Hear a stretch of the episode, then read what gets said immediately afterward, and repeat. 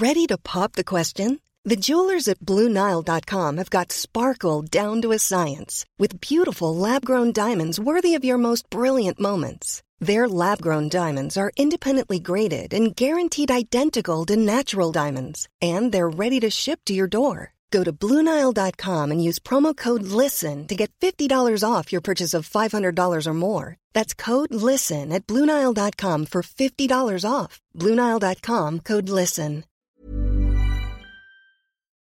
Dear listeners, good morning and welcome to Comme d'Archi, the podcast that opens the doors to the fascinating world of architecture. For newcomers, let me introduce myself.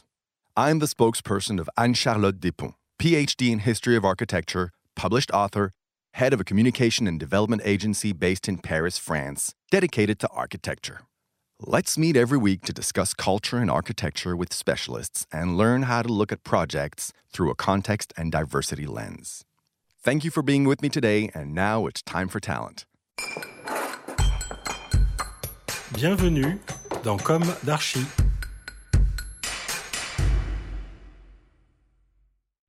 Hi everybody. Hi Michaël Malapert. Hi. Thank you for being here today. You are interior designer. In two, three sentences, could you describe your office? Hi, Anne Charlotte. Hi, everybody. Yes, I am a Parisian interior designer. I started to work with a famous Philippe Starck. A few years ago, I decided to continue by myself. Today, in my agency Maison Malapert, I manage a team of 10 persons. My specialty is the design of hotel and the new spaces for the gastronomy catering trades. I recently designed the interior design of Station F, a new manner to work to. Now you will talk to us about a new project uh, of Maison Malapert. Today I would like to speak about my new project in Bordeaux. It is the Renaissance Marriott Hotel. The opening will be held in a few weeks, normally at the end of this month. The project takes place in the former Docklands district of Bordeaux. This area is currently undergoing major redevelopment, thanks in particular to the Cité du Vin, but has retained its identity in buildings of industrial inspiration. COSAT design for the hotel architecture is in line with this approach, proposing a structure facade with large windows.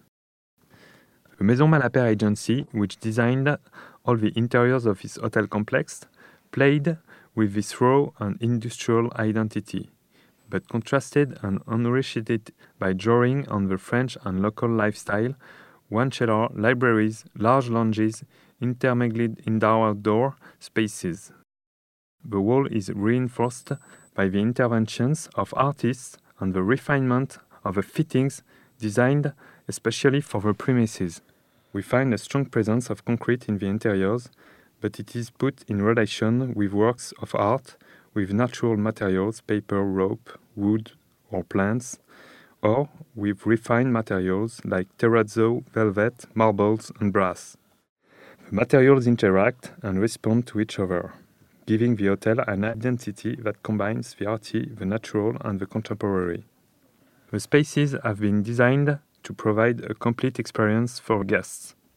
Not just a hotel, this place of life has been designed to welcome the people of Bordeaux to eat, meet, work, and play in a variety of spaces. One enters through two old grain silos that have been renovated and preserved. The theatricality of these 30 meters high concrete cylinders creates a unique arrival for a hotel. The lobby is a large glassed in lounge overlooking a Landais garden in the center of the block. A bar coffee shop welcomed guests. Comfortable seating and library and the indoor outdoor atmosphere make it a place for residents and visitors alike. In the extension, the seminars rooms, which can be privatized, are designed as lounges. The rooms, always designed by Maison Malapert, keep parts of the building structure visible. The wood of the furniture, the velvet of the curtains, and the shimmering brass of the light fittings warm up and give life to the raw concrete. A gold motif on the ceiling reflects the names of the Bordeaux wines. The view from the large windows is enhanced by a banquet frame that invites you to sit down and enjoy the view. Works of art created especially for the hotel are displayed in each room, giving it a unique identity.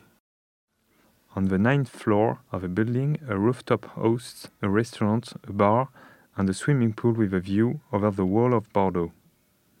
The restaurant offers an Italian inspired menu in a space completely open to the city. In the center, a large terrazzo bar is theatricalized by a luminous graphic paper sculpture. At the back, a large glass in wine cellar takes place in a private lounge. At the front, a spacious terrace is protected by an awning and offers a clear view on the city. The refined furniture plays a prolongation inside outside for a maximum sensation of openness. The cocktail bar is inspired by the cabins of the Bassin d'Arcachon with its wooden cladding and the rope lights. The furniture mixes natural materials and graphic fabrics. It also offers a clear view and a suspended terrace. A swimming pool on the rooftop of the hotel completes the unique experience offered by the Renaissance Bordeaux Hotel. Attractive, interesting. Thank you, Michaël Malapert. We are looking forward to discovering this new hotel in Bordeaux. Bye bye. Bye bye, thank you. Bye bye, everybody, and see you next Wednesday for our new Comme in English. Take care of yourself. Bye.